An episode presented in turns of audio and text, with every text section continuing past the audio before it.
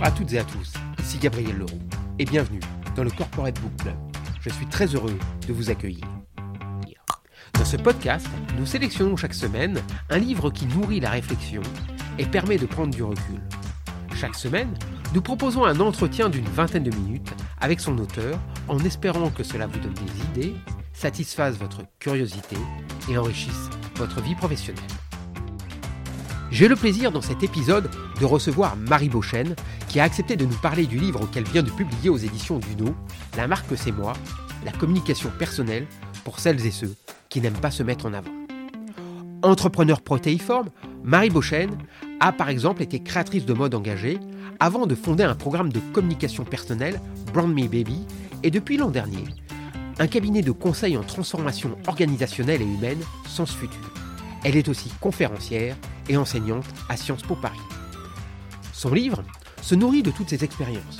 Il permet d'abord de comprendre comment et pourquoi la communication personnelle ou encore le personal branding ou le marketing de soi se sont développés et à quels besoins ils répondent surtout.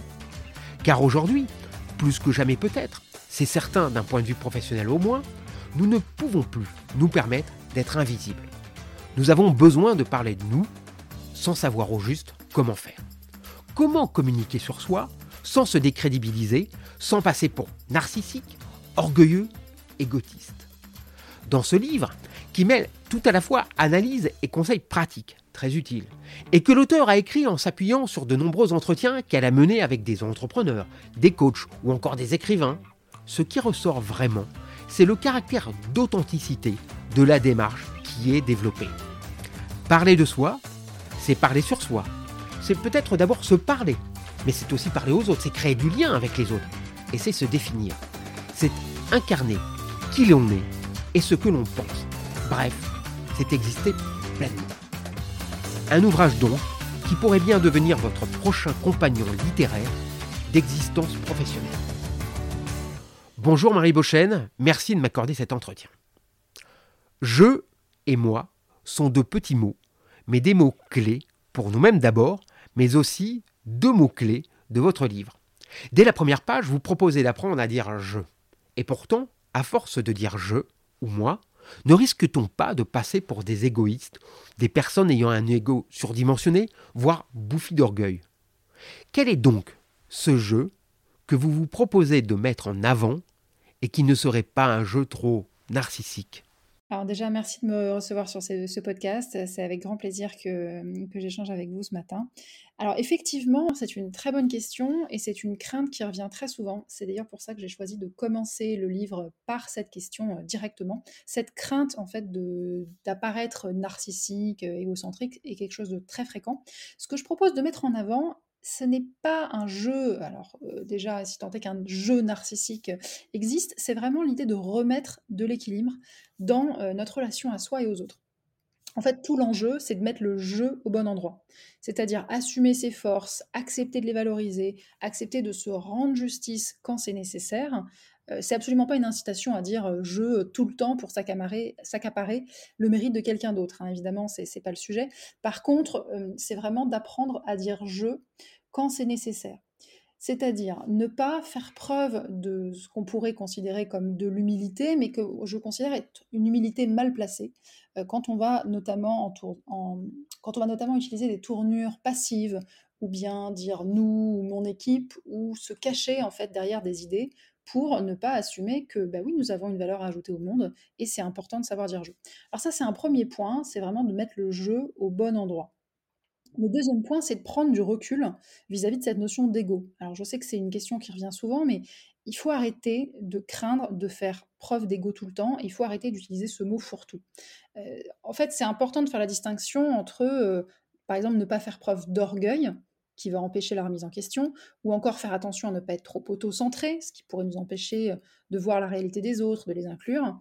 Mais voilà, il faut arrêter de prendre l'ego pour bouc émissaire un peu facile et comme excuse morale pour ne pas se rendre justice. L'idée ici, c'est vraiment de mettre en avant un jeu qui est assumé, qui est conscient de soi et qui est conscient de ses forces, et qui, quand il est capable de prendre la lumière, je pense qu'on y reviendra, euh, est aussi capable de rendre et de renvoyer la lumière aux autres.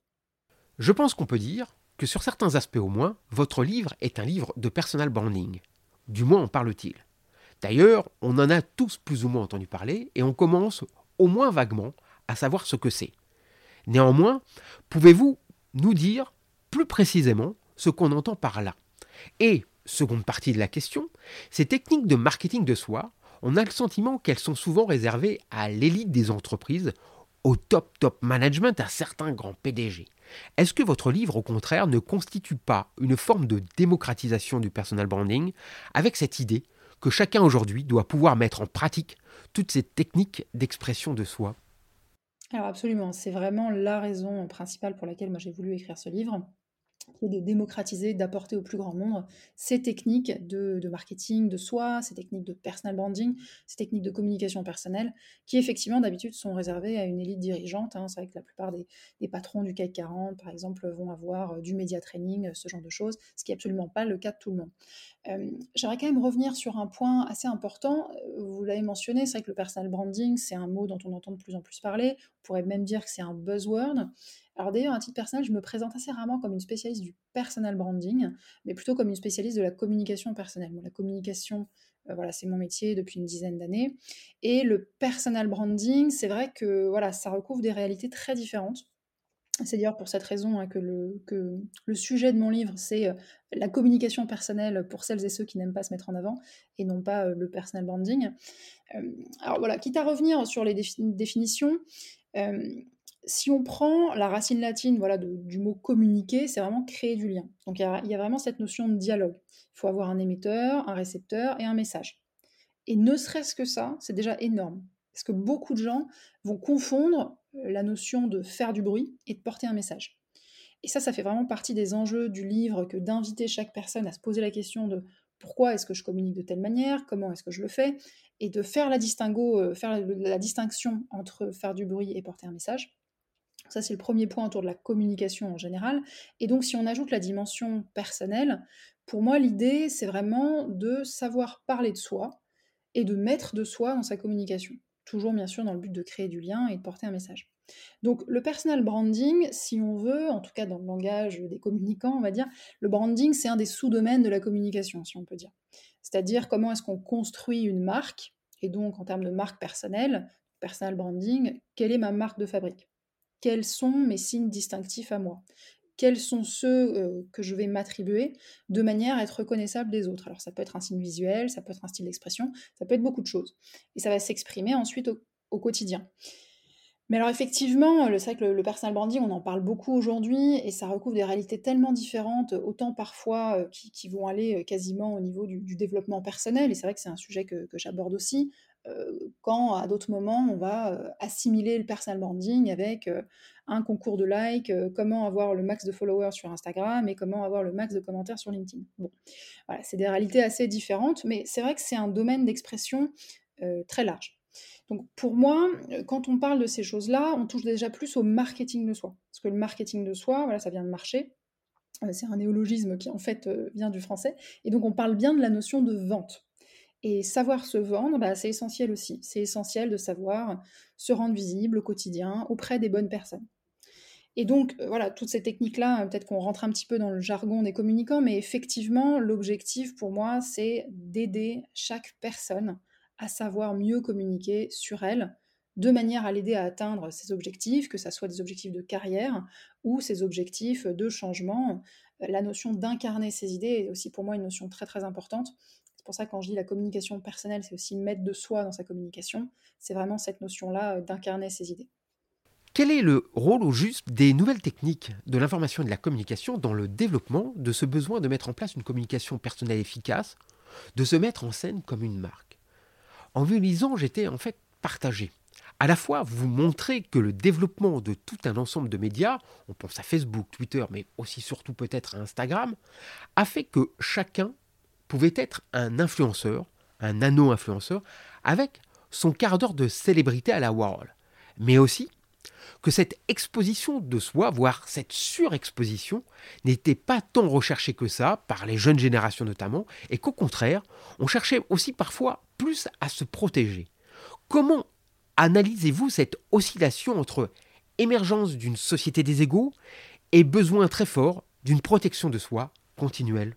Alors oui, effectivement, déjà, il y a beaucoup de choses dans ce que vous dites sur, hem, alors je pense que je vois à quelle étude que je cite, vous faites allusion. Bon, il faut toujours faire attention évidemment aux déclaratifs, hein. Là, on parle plutôt des des motifs qui vont pousser, heu, alors les jeunes générations, si tant est que, voilà, c'est une définition très large des jeunes, on va dire, mais, qu'est-ce qui pousse finalement à, se mettre en avant sur les réseaux sociaux, sur Instagram, sur Twitter, peu importe? Hem, effectivement, le motif profond est pas une, heu, une recherche de quart d'heure de célébrité à la Warhol. Donc effectivement, on va un petit peu sortir de cette idée que ce qu'on cherche, c'est uniquement de la visibilité il y a une confusion entre visibilité et influence, hein, cela dit. Et quand on quand je disais effectivement que nous sommes tous potentiellement, heu, nano-influenceurs, c'est parce que nous avons tous une influence directe vis-à-vis à minima d'un 1er cercle, 2e cercle, 3e cercle. Et donc plus on va grandir en visibilité, hein, encore une fois en général, moins on va avoir d'influence directe. Donc il faut faire attention entre visibilité et influence, c'est pas toujours, heu, il y a pas toujours de corrélation positive entre les 2. Après effectivement, heu, c'est une question, c'est une question très large je pense même phi philosophique. Moi aussi, hein, je je la ressens cette ambivalence et je crois qu'il y a ce tiraillement entre l'envie de de se mettre en avant et heu, la possibilité déjà aussi de le faire de plus à, plus grande échelle, de manière de plus en plus simple. Pour autant, je pense pas qu'on soit, heu, alors on en a déjà parlé, mais voilà, cette notion de société des égaux n'est pas une notion à laquelle je souscris. Heu, je pense qu'on est dans une société dans laquelle la visibilité et l'image, effectivement, ont une importance croissante, mais dans laquelle il y a aussi un besoin de plus en plus fort d'authenticité. Et donc pour moi, c'est ce qui va faire le lien entre ce paradoxe apparent de: «Je veux me montrer» et «Je veux me protéger». C'est le besoin d'une expression authentique. Et c'est sûrement ce qui manque actuellement, hein. D'ailleurs, on essaie de résoudre ces 2 questions en même temps. Donc d'une part, j'ai peur de me mettre en avant, de faire preuve d'ego peut-être, d'être traitée de narcissique et effectivement, bah, quand je le fais, je risque de tomber dans le piège de la visibilité, qui est la partie, heu, émergée de l'iceberg, à savoir est-ce qu'on voit les likes, les followers et cetera. Et hem, si on revient à cette question justement de protection, hein, j'interrogeais d'ailleurs dans le livre, une spécialiste de la cybersécurité qui s'appelle, Émilie Thébault, heu, qui explique d'ailleurs que plus on va avoir une communication libre et libérée, moins on va avoir de vivier à victimes et donc la protection passe nous aussi par, heu, justement la libération, heu, d'une parole, d'une communication authentique sur les réseaux sociaux. Donc c'est un paradoxe qui n'en est pas forcément un. Je sais pas si c'est, très clair, mais en tout cas, cette ambivalence, bien sûr, existe. Pour autant, est-ce qu'elle reflète fondamentalement une société de l'ego? Je ne pense pas.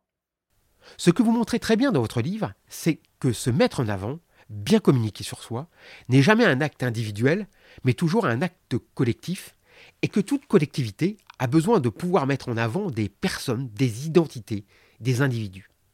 Mais alors, est-ce que cela ne veut pas dire que les entreprises gagneraient à développer en leur sein, pour l'ensemble de leur personnel, du personnel branding, de la communication personnelle, et à constamment mettre en avant, et cela à toutes les strates de l'organisation des individus Mais jusqu'à quel point?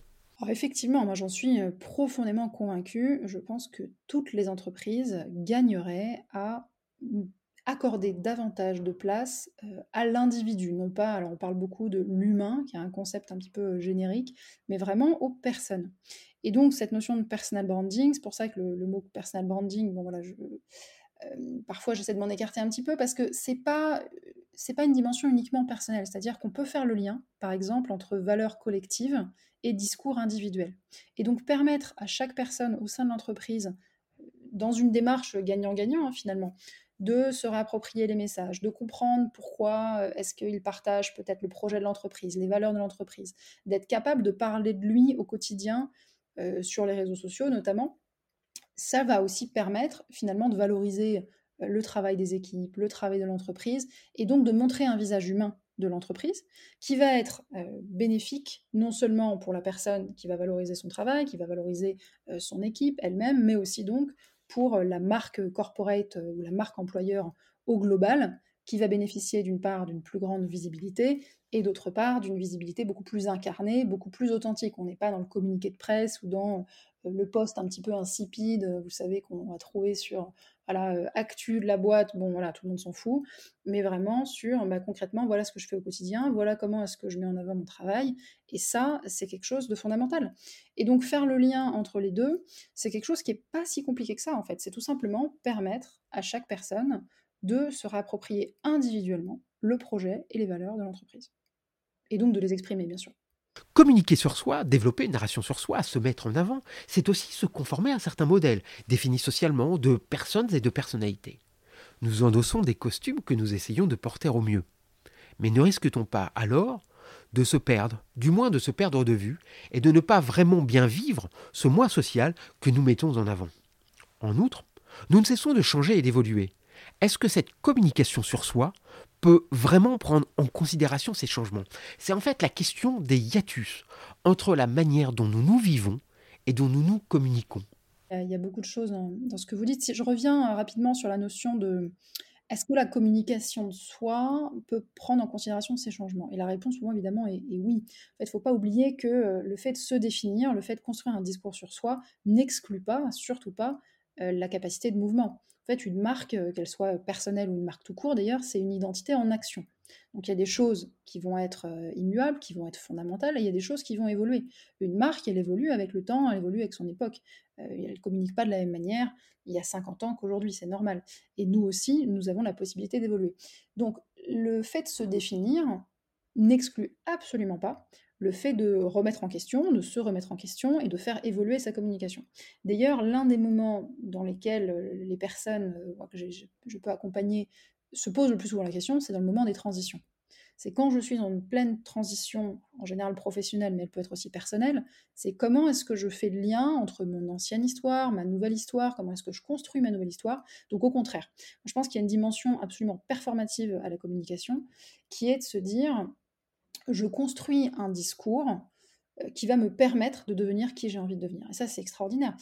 Pour moi, c'est le pouvoir de la communication et c'est la raison pour laquelle euh, je suis persuadée que tout le monde, justement, devrait, euh, en tout cas, pourrait bénéficier de ce type de démarche et de, savoir, justement, identifier ses forces et les mettre en avant. Donc la communication n'est absolument pas un frein au changement, elle peut au contraire l'accompagner et la le faire advenir si je reviens en revanche sur la notion de, conformisme à des modèles sociaux, des personnalités que vous évoquiez au, début de votre question, effectivement c'est un risque. Et c'est l'une des, questions que j'aborde d'ailleurs dans l'un des chapitres de prendre le temps de se poser la question de sa propre authenticité. Alors, il y a plein de questions qu'on peut se poser. D'ailleurs, je propose euh, certains modèles pour s'assurer qu'on n'est pas en train de, basculer de la communication personnelle à la construction d'un personnage. Euh, c'est un risque. Pour autant, je pense que c'est un risque dont on peut en sortir de manière relativement simple. Euh, l'une des premières choses à faire, c'est sortir de la comparaison c'est justement sortir de ce benchmark de ah, euh, comme vous disiez, voilà, certaines personnes, personnalités communiquent comme ci, comme ça. Euh, ah, et moi, je fais pas comme ça. Bon. Euh, on peut sortir de la comparaison et passer à l'inspiration, c'est-à-dire regarder pourquoi est-ce que cette personne m'inspire? Concrètement, qu'est-ce qui, dans ma, qu'est-ce qui dans sa communication va m'inspirer? Et donc, qu'est-ce que moi, je peux m'approprier? Est-ce que c'est pertinent pour moi? Est-ce que ça fait écho à ma personnalité? Est-ce que ça serait aussi possible pour moi de le faire? Si oui, tant mieux on a trouvé l'inspiration. Et sinon, eh ben, c'est pas grave. Ça sert à rien de se comparer à une personne qui a une personnalité complètement différente et très probablement aussi euh, des, des objectifs très différents.